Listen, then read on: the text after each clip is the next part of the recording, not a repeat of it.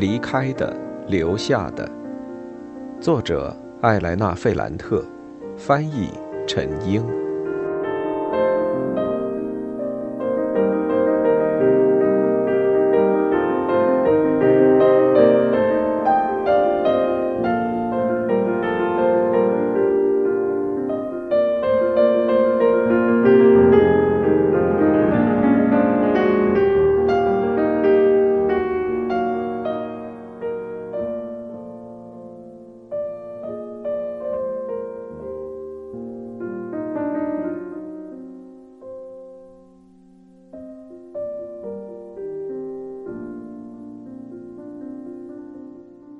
一百一十，两个孩子在电视前睡着了。我把他们放在床上。我回到客厅时，尼诺已经不在那里。他把自己关在了房间里。我很沮丧的把桌子收拾了，洗干净盘子。我让他留下。这是多么愚蠢的事儿！他还是离开的好。另一方面，我怎么能忍受没有他的苍白日子？我至少要让他在走之前答应我，他会很快回来。我希望他能再回来，住在我家里，早上一起吃早餐，晚上在同一张桌子前吃晚饭。他会说一些风趣的话，或轻或重。当我想表达自己的想法时，他会在那里听我说。无论我说什么，他都会带着敬意听我说，对我从来都不会用嘲讽的语气。然而，我不得不承认，现在这种关系遭到了破坏。我们在一起生活变得不再可能，那是他的错。彼得罗很依赖他，他希望能和尼诺相处，他非常在意这份友谊。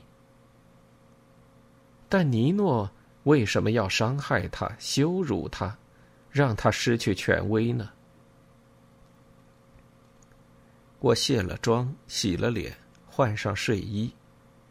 我把门从里面锁上了，加上保险链子，把煤气关了。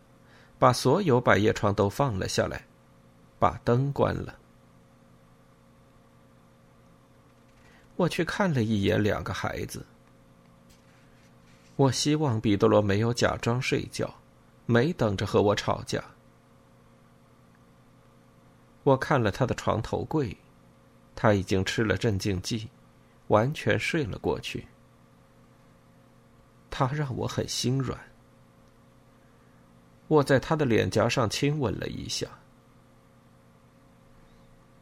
他真是一个难以预料的人，非常聪明，同时又很笨，很敏感也很迟钝，很勇敢也很怯懦，有文化也很无知，很有教养也很粗鲁。他是艾罗塔家的一个失败者。是一个在半路上跌倒的男人。尼诺那么自信，那么决断。他能帮助彼得罗，让他重新振作起来，提高自己吗？我又一次想：为什么这份友谊变成了单方面的敌意呢？现在我似乎明白了。尼诺想帮助我看清我丈夫的本来模样，他很确信我脑子里是一个理想化的丈夫，无论是从精神上还是从材质上，我都依附于他。他希望能让我看清楚，这个年轻的教授其实什么都算不上，虽然他写出了一篇非常精彩的大学毕业论文，出版了一本备受欣赏的书。正在写一部新的，新书出版之后，他的威望会得到进一步巩固和提升。最近一段时间，就好像是他一直在朝着我叫喊：“你在和一个平庸的男人生活在一起，你和一个没用的人生了两个女儿。他的计划就是通过贬低我丈夫，使我得到解放；通过摧毁他，让我回到我自己。但他这么做时，无论是有意还是无意，他把自己作为一种标准的男性形象展示在我的眼前。他有没有意识到这一点？这个问题让我很愤怒。尼诺太冒失了，他把我苦心经营的平衡给打乱了。为什么他没和我商量，就把这一切搞得乱糟糟的？是谁让他帮我睁开眼，拯救我的？他从什么地方推测出我有这个需要呢？他想，他可以随便改变我的婚姻生活，还有我作为母亲的责任吗？他的目的是什么？他想得到一个什么样的结果？我想，是他自己要想清楚。难道他对我们的友情失去兴趣了吗？现在快放假了，我会出发去维亚雷郊。他说他会去卡普里岛，他岳父岳母住在那儿。我们应该等到假期结束时再见面吗？为什么呢？其实，在这个夏天，我们已经有可能加固我们两个家庭的关系。我当然可以打电话给尼诺的妻子，邀请她、她丈夫还有孩子到维亚雷郊来和我们一起待几天。我也希望他们能邀请我、戴戴、艾尔莎和彼得罗去卡普里岛。我从来都没去过那里。假如整个夏天我们不能见面，那为什么我们不能写信来交换我们的想法，或者交流一些可以读的书，谈谈我们的工作计划呢？我没法平静下来。尼诺不该那么做。假如他在乎我的话，他应该像刚开始那样，他应该重新获得彼得罗的欢喜和友谊。我丈夫不要求别的。他真的以为给我带来这种紧张的气氛是为我好。不，我应该跟他谈谈。我要告诉他，他那么对待彼得罗是很愚蠢的。我小心翼翼的从床上下来，从房间里出去。我光着脚穿过走廊，敲了敲尼诺的门。我等了一会儿。然后进去了，房间里一片黑暗。你决定了，我听见他说。我吃了一惊。我没想着要做什么决定，我只知道他说的是对的。我已经决定了。我飞快的把睡衣脱掉，尽管天气很热，我还是。躺到了他的身边。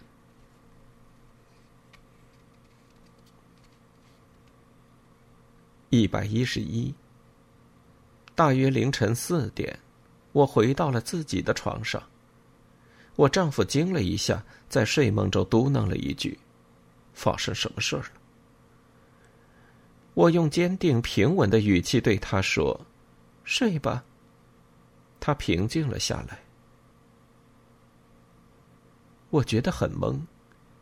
发生的事情让我感到幸福，但无论我怎么努力，我都没法把我现在的处境、佛罗伦萨的这个家和刚刚发生的一切联系起来。我感觉，发生在我和尼诺之间的一切都是在我们城区进行的。他的父母要搬家，梅丽娜发出痛苦的叫喊，把东西从窗子里丢出来。或者在伊斯基亚，我们一起出去散步，手拉手；或者在米兰，在书店的会面上，他在那个严厉的批评家面前捍卫我。现在发生这样的事情，我觉得自己有些不负责任。也许很无辜，就好像作为莉拉的朋友、彼得罗的妻子、戴戴和艾尔莎的母亲，我和那个一直爱着尼诺并最终得到他的女孩或是女人没什么干系。我感到他的手、嘴唇的痕迹还留在我身体的每一个部分，那种享受的欲望久久不散。我唯一的想法是，离天亮还早着，我在这里做什么？我应该再次回到他的身边。我渐渐平息下来了，后来忽然惊醒，我重新睁开眼睛时，房子里已经有了天光。在这里，在我的家里。我到底干了什么？真是太愚蠢了。现在彼得罗会醒来，两个女儿也会醒来，我应该准备好早餐。尼诺会跟我们告别，他会回到那不勒斯，回到他妻子和孩子的身边，我也会变回我自己。我起床了，用了很长时间洗了个澡。我把头发吹干净，我仔细化好妆，穿上盛装，就好像要出门一样。当然了，昨天夜里，我和尼诺都发誓，我们再也不会失去彼此，我们会想方设法继续相爱。但我们怎么相爱？什么时候相爱呢？他为什么要再来找我？我们之间能发生的事情都已经发生了，剩下的就只有麻烦。不要想了，我很用心的把早餐摆好，我想让他对于住在这儿的时光、这所房子和日常器物以及我留下一个好的印象。彼得罗头发凌乱的出现了，身上穿着睡衣。你要去哪儿？不去哪儿。他有些不安的看着我。我从来没有在一大早上起来就打扮的那么用心。你看起来很棒。那也不是因为你。他走到窗子前，看着外面，嘟囔了一句：“我昨天晚上很累，也很不礼貌。我会向他道歉的。”你该首先向我道歉，对不起。今天他就要走了。这时戴戴露面了，他光着脚，我去帮他拿拖鞋。我叫醒了艾尔莎，通常他眼睛还没睁开，就会一个劲儿的亲我。他是多么柔软，身上的味道也是多么温馨呢。我想。是的，事情已经发生了。这件事也可能永远都不会发生。还好，它发生了。现在我要严格要求自己。我会打电话给玛利亚·罗莎，问问她法国的情况。我会和阿黛尔交谈，会亲自去出版社问问他们想怎么处理我的稿子。问他们是真的相信这是一本好书，还是只是顺从我婆婆的意思？最后，我听见走廊里有脚步声，那是尼诺。他的动静让我心里翻江倒海。他还在，但很快就要走了。我把艾尔莎缠着我的手臂打开，说。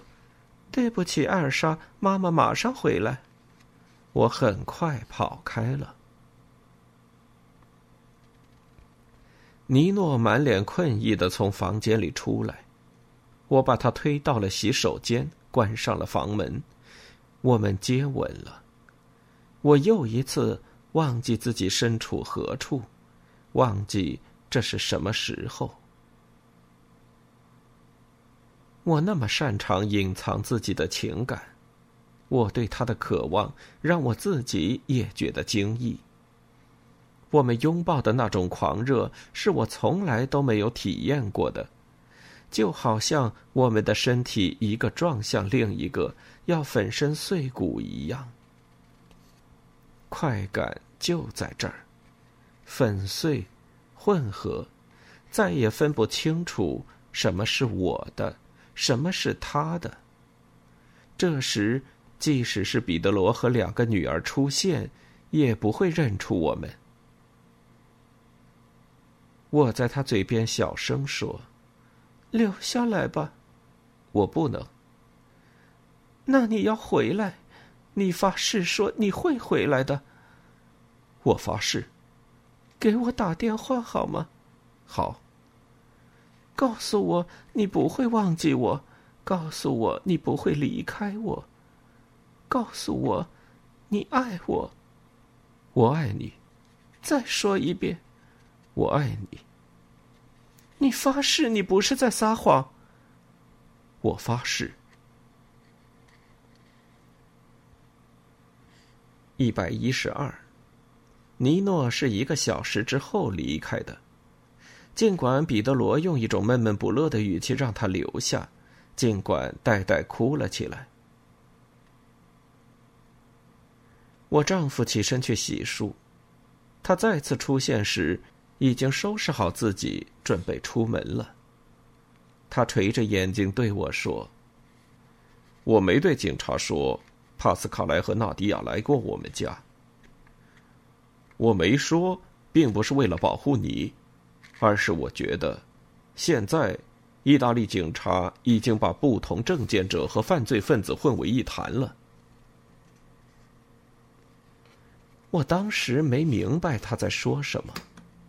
帕斯卡莱和纳迪亚已经彻底从我的脑子里消失，我很难回过神来想起他们。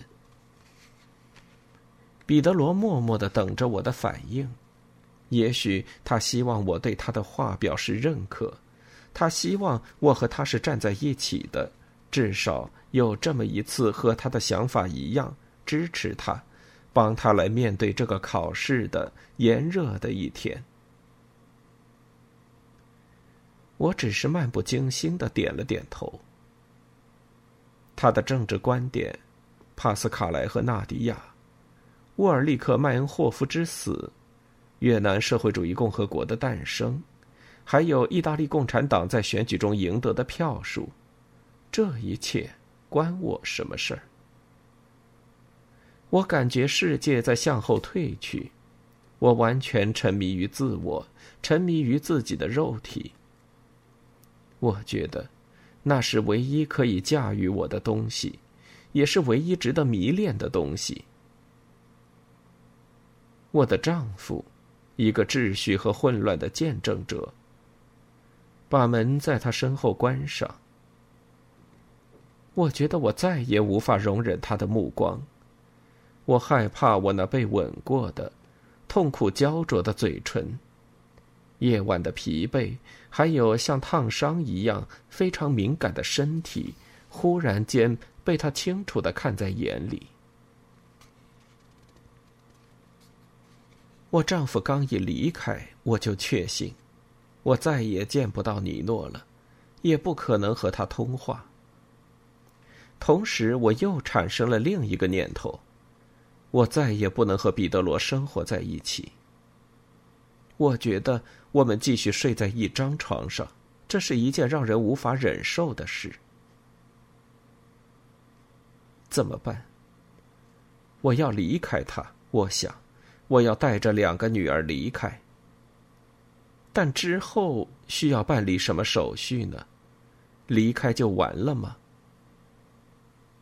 我不认识任何离婚的夫妇，我不知道任何关于离婚的事儿。需要什么样的手续？需要多长时间才能获得自由？孩子们会经历什么？就孩子的抚养问题，我们需要达成一个什么协议？我是否可以把孩子带到另一个城市生活？比方说那不勒斯？为什么要带到那不勒斯？为什么不是米兰呢？我想。假如我离开彼得罗，我迟早都会需要一份工作。现在事态不是很好，经济很糟。米兰对于我来说是个合适的地方，因为我的出版社在那儿。但戴戴和艾尔莎呢？他们和父亲的关系怎么处理？我是不是应该留在佛罗伦萨？不行，绝对不能留在佛罗伦萨。米兰更好一点儿。彼得罗想什么时候来看孩子都可以。是的，尽管我的心思在那不勒斯，但我不会回到我们的城区，我永远不可能再回去。我想象着自己住在那不勒斯那些炫目的地方，那些我从来没住过的地方，在塔索街，距离尼诺的家不远。他上下班的时候，我要从窗子看着他，每天在路上遇到他，和他交谈。但我不会去打扰他，不给他家里惹麻烦。不仅如此，我还要和他的妻子艾利奥诺拉加强联系。我默默的生活在他身边就够了。因此，我要去那不勒斯，而不是米兰。再说，假如我和彼得罗离婚之后，米兰就会变得不再那么容易融入。我和玛利亚·罗莎、阿黛尔的关系虽然不会彻底断绝，但会冷淡下来。彼得罗的母亲和姐姐都是文明人，虽然他们并不是很欣赏彼得罗。彼得罗的父亲圭多更不用说了。不，我当然不能指望艾洛塔家的任何人，也许我也不能指望那家出版社。尼诺可能会帮我一把，他到处都有朋友，当然有办法支持我，只要我对他的关注没惹恼他的妻子，没有困扰到他。对他来说，我是一个已婚女人，和家人生活在佛罗伦萨，距离那不勒斯很远。总之，我不是一个自由的女人。匆忙结束我的婚姻，追在他的屁股后面，住在他家附近。我到底在想什么？他会觉得我是个疯子，我表现的像个没脑子的小女人，就是那种离了男人没法活的女人。这会让玛利亚·罗莎的那些朋友笑死的。尤其是，这对他很不合适。他爱过很多女人。从一张床到另一张，他漫不经心的播种，留下孩子。他认为婚姻是一种必要，但这不能限定他的欲望。我的这种做法会显得很可笑。我的生活缺少过很多东西，但我一样活了下来。离了尼诺，我也一样能活。我会跟我的两个女儿过自己的生活，走我自己的路。但这时候，电话响了起来，我跑去接。是他。我听到背景里有高音喇叭、吵闹和喧嚣的声音，我几乎听不见他在说什么。他刚到那不勒斯，就从火车站给我打了电话。他说：“我只是要和你打个招呼。”他想知道我现在怎么样了。我回答说：“很好。”你在做什么呢？我在跟两个孩子吃饭。彼得罗在吗？没有，他不在。你喜欢和我做爱吗？是的，很喜欢吗？非常喜欢。我的投币快要用完了，好吧，再见，谢谢你打电话来，我待会儿打，什么时候都行。我对自己还有我的自控力感到满意，我想我和他保持了合适的距离。他很客气的给我打电话，我很客气的接电话。三个小时后，他又来了电话。还是用一部公用电话。他的语气很不安。为什么你冷冰冰的？我没有。今天早上你要我跟你说我爱你，我对你说了。虽然出于原则，我从来都没对别人说过，就连对我妻子都没有。这我很高兴。那你爱我吗？是的。今天晚上你跟他睡觉吗？那你觉得我应该跟谁睡呢？我受不了。你不是一样也和你的妻子睡吗？那不是一回事儿。为什么呢？我压根就不在乎艾利奥诺了。那你回来，我怎么办？离开他，然后呢？他开始非常顽固的给我打电话。我喜欢听电话铃响起。尤其是刚打完，我感觉不知道什么时候才能和他再通电话，但他会在半小时之后就打来，有时候甚至是十分钟。他开始抓狂，他问我，在我们在一起之后，我还有没有和彼得罗做爱？我跟他说没有，他让我发誓，我发誓了。我问他，他有没有和他的妻子做爱？他大声说：“没有。”我也希望他能发誓。就这样，很多承诺，誓言接着誓言，尤其是我庄重的承诺，我会待在家里，让他随时能找到我。他希望我等着他的电话。我偶然出去的时候，比如不得不出去买东西。他会让电话一直响，一直响，一直到我回来，把孩子放下，把购物袋放下，甚至大门都没关，就跑去接他的电话。我听见他在电话那头非常绝望。我以为你再也不接我的电话了。他舒了一口气说：“假如你不接我的电话。”我会一直打下去的。没有你，我会爱上电话的响声，没人接的电话声，让我感觉是我剩下唯一的东西。他会非常详细的重提我们在一起的那一晚。你记不记得这个？记不记得那个？他不停的说那些事。